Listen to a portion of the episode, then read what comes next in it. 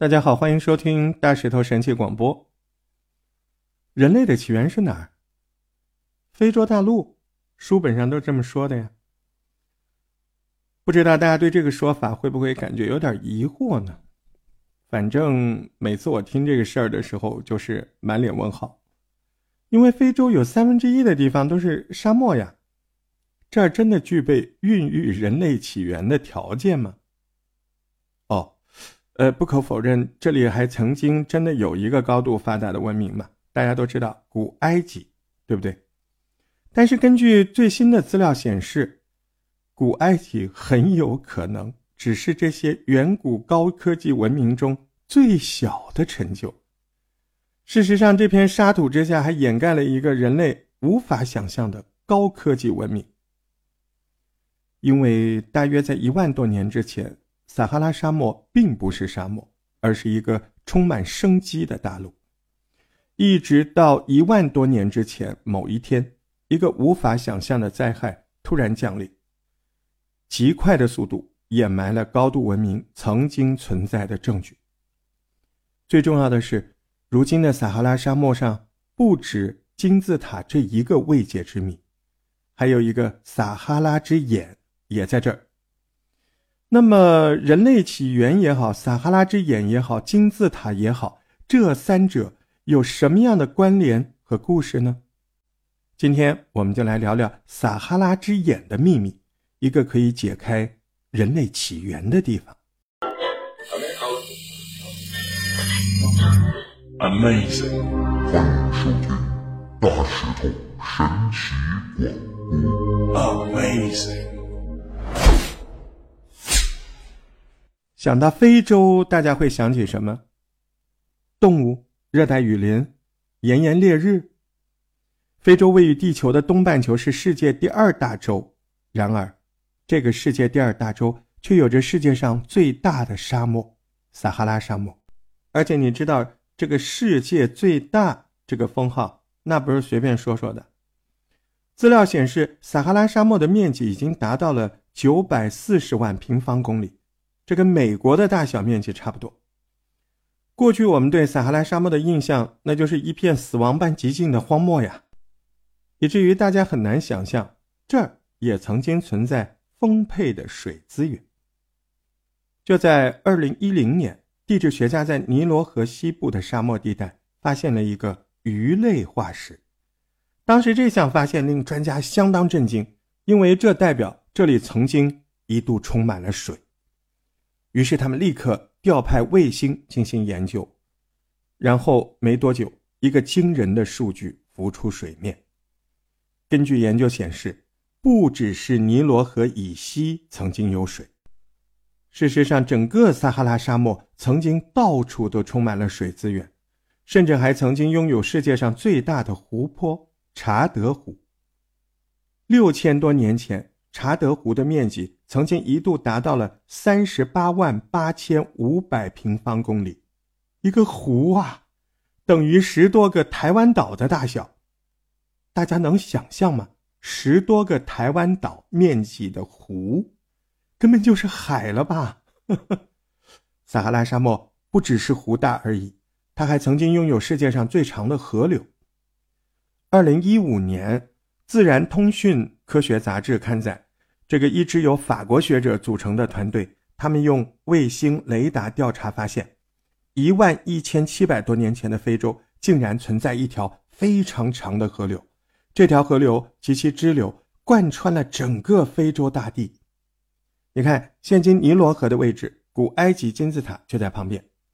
那如果一条尼罗河就能缔造古埃及文明，那这条贯穿整个非洲的古河道又缔造了多少文明呢？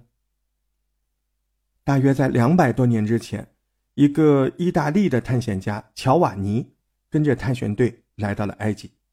当时，几乎整个探险队都围绕着大名鼎鼎的胡夫金字塔群进行研究，只有乔瓦尼站在狮身人面像的人头前，不断的观望。哎，那个时候狮身人面像他只露出了一个头。这个时候，有个直觉告诉这个乔瓦尼。这颗头，它似乎不是完整的雕塑吧？他认为在人头之下肯定还有东西。于是他立刻决定要号召大家对这个地方进行挖掘。那么，经过一段时间的挖掘，一尊世界上最大的巨石雕像重新浮出了沙面。根据测量显示，这个狮身人面像长七十三公尺，宽十九公尺，高二十公尺，相当于一架波音七四七飞机的长度。重点是，它这个是以整块岩石雕刻出来的。由于狮身像的尺寸太大，以至于几百年来。大家就很好奇，到底是谁造了这个狮身人面像的？只可惜，直到今天，考古学家仍然回答不了这个问题。因为狮身像的上面并没有留下任何的文字，就连埃及的这个历史上历史记录也查不到有任何文字记录了是埃及哪个王朝建造的，没有。呃，唯一只有这个旁边有一块这个碑，叫做。记梦碑好像跟这个有点关系，记录的记，做梦的梦，记梦碑。但这块记梦碑呢，也只是记录了在三千四百多年之前，一位埃及的王子，他叫图特摩斯四世，啊，图特摩斯他是第四代啊。图特摩斯四世这个埃及王子呢，曾经就在这个狮身人面像的下面打了个盹儿，做了个梦。啊梦里面，狮身变成了神，并且这个神告诉图特摩斯四世，只要他能够把狮身像的身体挖出来，他就能够击败其他兄弟，成为埃及下一任国王。也就是说，当时图特摩斯四世看到的狮身像也只有头部而已。这个梦醒了之后，这个图特摩斯四世立刻招来了士兵挖掘，果然。就挖出了狮身像的狮身部分，而且为了要彰显自己伟大的挖掘，他要立个碑啊，立了这个祭梦碑为证。换句话来说，狮身人面像至少在三千四百多年前就已经存在了。离奇的是，后来考古学家们竟然凭借着祭梦碑这个东西，他来认定卡夫拉是建造狮子像的人。没错，你没有听错。他们不是认为图特摩斯四世建造的，这肯定不是，对吧？但是他们找来的另一个更无关紧要，卡夫拉，他们认为卡夫拉是建造者，原因是狮身人面像距离卡夫拉的神庙比较近。那我想，那他肯，那他好歹不在肯德基旁边，要不然就肯德基老爷爷建造的。由于考古学家专业的认定啊，说这个狮身人面像是卡夫拉造的，所以。它的建造年代也就跟着确定是在距今四千五百年前就造好的。不过很显然，这个说法并不能说服所有的人。比如，艾德加·凯西，他是美国二十世纪最大的预言家。对，这个人有趣，他嗯比较擅长在催眠的这个状态下进行预言，所以呢，他被人称为是沉睡预言家。艾德加·凯西他就曾经。精准的预言过希特勒的崛起啊，还预言了二战的开战准确结束时间、开始时间。对了，他还准确预言了美国的第四十四任总统是黑人，奥巴马呀，他预言对了呀。一九一零年，在一次催眠的回溯的过程当中，这个埃德加·凯西竟然发现自己回到了过去，并且亲眼看到了胡夫金字塔，还有狮身人面像。这两个东西的建造过程，令他惊讶的是，建造这两个遗迹的不是古埃及人，而是亚特兰蒂斯的幸存者。根据埃德加·凯西的说法，他这个梦显示啊，大约在一万两千五百多年前，亚特兰蒂斯遭到了巨大的灾难，当时呢，就有一批幸存者来到了埃及，就是他们。建造了这些令人叹为观止的古代遗迹，还不止如此哦。这个埃德加·凯西甚至语出惊人的表示，就在这个狮身人面像的下面，有一个记录大厅，里面存放了所有亚特兰蒂斯的智慧，以及导致他们灭亡的真正的原因。可惜的是，当时埃德加·凯西的言论没有受到大家的重视，因为大家压根不相信一万多年前的人可以建造出来如此庞大的建筑物。不过，令人惊讶的是，就在埃德加·凯西说出这句话的四十年后，一个法国考古学家施瓦勒，他就率先发现了狮身人面像有遭到洪水掩埋过的痕迹。而另外两位学者约翰·吉鲁伯特，他们俩也都发表论述，对他们说支持狮身人面像这个结论，真的是曾经被水淹过的。但是重点是，最近一次洪水泛滥，泛滥的程度能够到淹没狮身人面像的时间，那可至少在一万年前呢。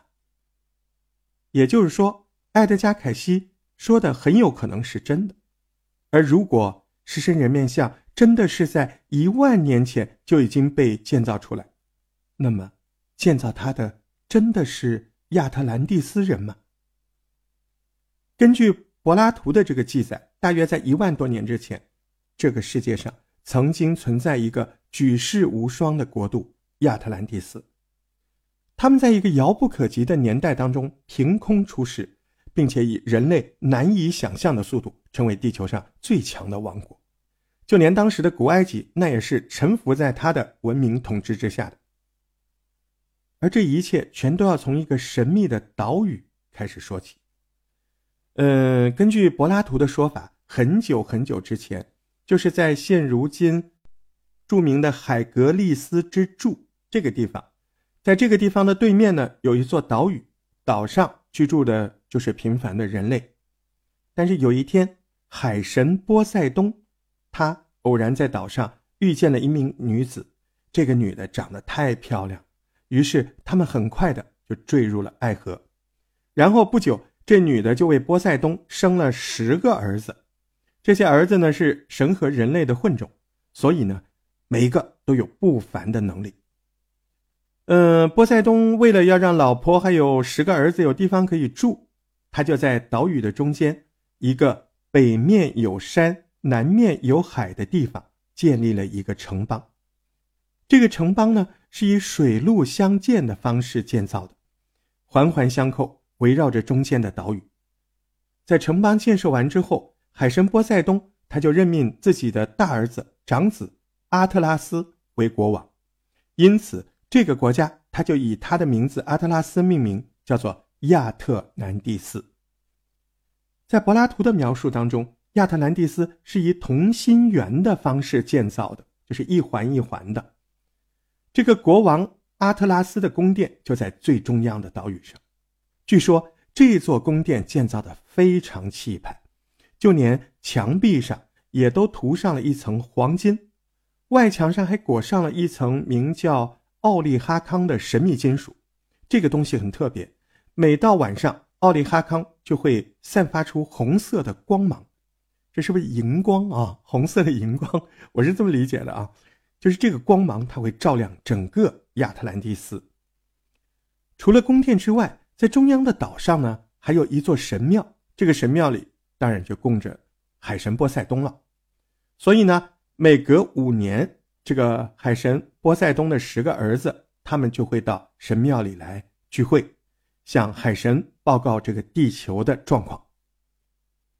在中心岛屿往外的地方呢，居住的就是国王阿特拉斯，还有他的九个兄弟，属于这个地方呢，就属于贵族居住地带。那在外就是第三层，第三层居住的是臣服于这些神的官员，他们主要的工作呢，就是侍奉神，并替他们管理好人间。最外面那一层居住的是一般的老百姓，虽然老百姓是居住在最外圈，但是。根据很多记录显示，当时就算是亚特兰蒂斯的平民，也能过上极度豪华富裕的生活。你想想，在四季如春的国度当中，他们每天都有享用不尽的美食，身上的衣服也很华丽，就连街道都是用黄金来装饰。你是不是会觉得刚才这些描述，让人觉得不切实际，有点夸张，是不是？但是我想想，你说，你说现在的迪拜哈。好像也不是那么不可能，所以呢，除了富裕到极致的生活之外，在最外面那一层，还有一座可以停满一千两百艘船的港口。说这些船呢，有一小部分是往来世界贸易的船，绝大多数是什么呢？绝大多数都是亚特兰蒂斯的战舰。原来啊，这个亚特兰蒂斯虽然很富足，但他并不安于现状，他们希望自己不仅是最富裕的国家，还要是这个世界的统治者。于是他们就开始四处打仗、征战，呃，直到一万一千多年前的这一天。不甘于一直被压榨的雅典人，他们决定起兵反抗，但就在战争将要爆发的那一刻，却发生了一系列恐怖的灾难，导致他们永远消失在了世界地图之上。虽然亚特兰蒂斯消失了，但人们对他的好奇始终没有停过。其中最大的一个原因是，描述这个亚特兰蒂斯存在的这个事儿，他不只是柏拉图一个人，呃。历史之父希罗多德，他也曾经在他的历史书中详细的记录了这个亚特兰蒂斯的存在，甚至还画上了一幅地图，标示出这个亚特兰蒂斯的具体的位置。那根据历史之父希罗多德的这个描述呢，亚特兰蒂斯处在现今非洲的西北部。最重要的是，这张地图它不只是标出了亚特兰蒂斯的位置，就连。二零一五年，地理学家们运用卫星才找到的非洲古河道，哎，早就出现在这张地图上了。这个有点神奇的。这使人们开始思考：如果希罗多德可以在两千四百多年前就能够如此精准地标识出这个古河道，那么会不会图中的亚特兰蒂斯也是真的存在的呢？只是你没找着呢，对吧？哎，还真的有线索。真的有人在这个位置上找到了东西，神秘的同心圆。一九六五年，一架名为“双子星四号”的太空飞船顺利升空。这次的航空任务主要是以环绕地球太空为主，但是没想到的是，就这个太空飞船来到非洲上方的时候，一个宇航员赫然的发现了：哎，这地球上好像有一只很大的眼睛的图案。惊讶之余，他立刻拿起相机拍下来照片。哎，照片上这这个地球上有一只很大的眼睛这样的纹路。一开始，美国宇航局这个 NASA 嘛，对吧？NASA 的专家他们就认为这肯定是陨石撞击地球造成的，要不然就是火山爆发导致的。但是没过多久，这两个说法都被推翻了。陨石撞击来说，这个坑显然太浅了。它它不够深，火山爆发好像就更不可能，因为附近没有火山口，连火山遗留的喷发遗留物也都没有。直到最后，各路学者两手一摊，给出一个结论：他们认为这里是自然形成的地理样貌。至于是什么原因导致的结果，他们还没有发现。这不是放屁吗？很显然，当时那个资讯不发达。这种照片呢，随着时间就被抛到了脑后，直到二零零零年初，几名神秘学者忽然发现，这个名为撒哈拉之眼的地理样貌，哎，它怎么跟柏拉图所说的亚特兰蒂斯非常的相似？为什么呢？因为根据柏拉图的记载，亚特兰蒂斯有以下几个特征：第一，亚特兰蒂斯是以同心圆方式建造。同心圆，这个就是非常符合撒哈拉之眼最大的特征——同心圆。第二点呢，柏拉图说，整个亚特兰蒂斯的直径为一百二十七个 stadium，stadium 是古希腊的长度单位，一个 stadio 等于今天的一百八十五点四，大约的啊，一百八十五点四公尺。所以一百二十七个 stadio 就会等于。二十三点五公里，巧吧？这个撒哈拉之眼直径就是二十三点五公里。第三条线索，柏拉图提到亚特兰蒂斯北面有山，南面有海。北面有山，撒哈拉之眼符合啊。现在这个撒哈拉之眼旁边北面它就是有山的，唯独最后一点。就是南面有海，你这个没有啊？现在这都是沙漠，这个部分科学家一直都争论。但有些人指出，这里的地理样貌明显有被水侵蚀过的痕迹啊。但另一派的人却认为，如果这里真的曾经有水，那么除了地理样貌之外，你肯定还有其他特征。你有水下生物化石吗？遗憾，当时学者们并没有发现生物化石的证据，所以这事儿不了了之了。直到二零一九年，美国一个科学团队在历经二十多年的研究之后，证实了。在五万年之前，西非洲真的存在一个可以横跨撒哈拉沙漠的大海沟。莫林教授领导的这个团队，甚至还在这里挖掘到已经灭绝的远古海洋生物，也就是说，这里真的曾经有海。而如果这里真的曾经有海，那恐怕我们人类的历史要改写了。由于海洋生物的发现，使得现在很多人开始相信撒哈拉之眼就是亚特兰蒂斯。但如果这里真的是亚特兰蒂斯，那问题就复杂了，因为根据莫林教授的说法，这条大海沟是在五千多万年、五千多万年，记住哦，是五千多万年就存在的。而柏拉图又说，亚特兰蒂斯的南面是海，那么不就表示亚特兰蒂斯存在的年代？很有可能在五千万年之前吗？你看，时间又往后又往前推了一步，五千万年。以上的种种线索，我们忍不住会想，会不会亚特兰蒂斯真的存在过？曾经，它就坐落在现如今的撒哈拉之眼的上方。千百万年来，他们统治着大地，直到一场未知的灾难冲击之后，幸存者开始逃难，有的逃到了玛雅。有的逃到了埃及，因为根据考古学家的说法，这两个文明都是几乎在同样的时间出现。大家想想，这两个文明彼此隔着大陆、海洋，玛雅在这边，埃及在这边，却能够在几乎一样的时间出现，你说这样的几率又有多高呢？微乎其微吧，除非，除非他们根本就是来自同一个地方。如果大家够仔细，会发现这两个文明很有默契，他们都没有留下他们建造金字塔的方式以及用途，啊，他们都有金字塔，对不对？这一点很奇怪。不管是玛雅还是埃及，他们都发展出了文字，为什么他们不用文字来记录呢？是有人刻意隐瞒，还是这个问题的答案就躺在撒哈拉沙漠下面那个？记事大厅呢？反正我觉得可以肯定的是，那个沙漠下面肯定还有很多惊人的秘密。关于这一切，大家又是怎么想的？你觉得亚特兰蒂斯真的有可能存在过吗？你觉得那个埃及金字塔是不是他们造的？对，还有狮身人面像下面真的会埋着亚特兰蒂斯那个记录大厅吗？欢迎大家留言讨论。如果喜欢大石头的节目，请按赞、订阅、分享，谢谢您啊！我们下次节目再见。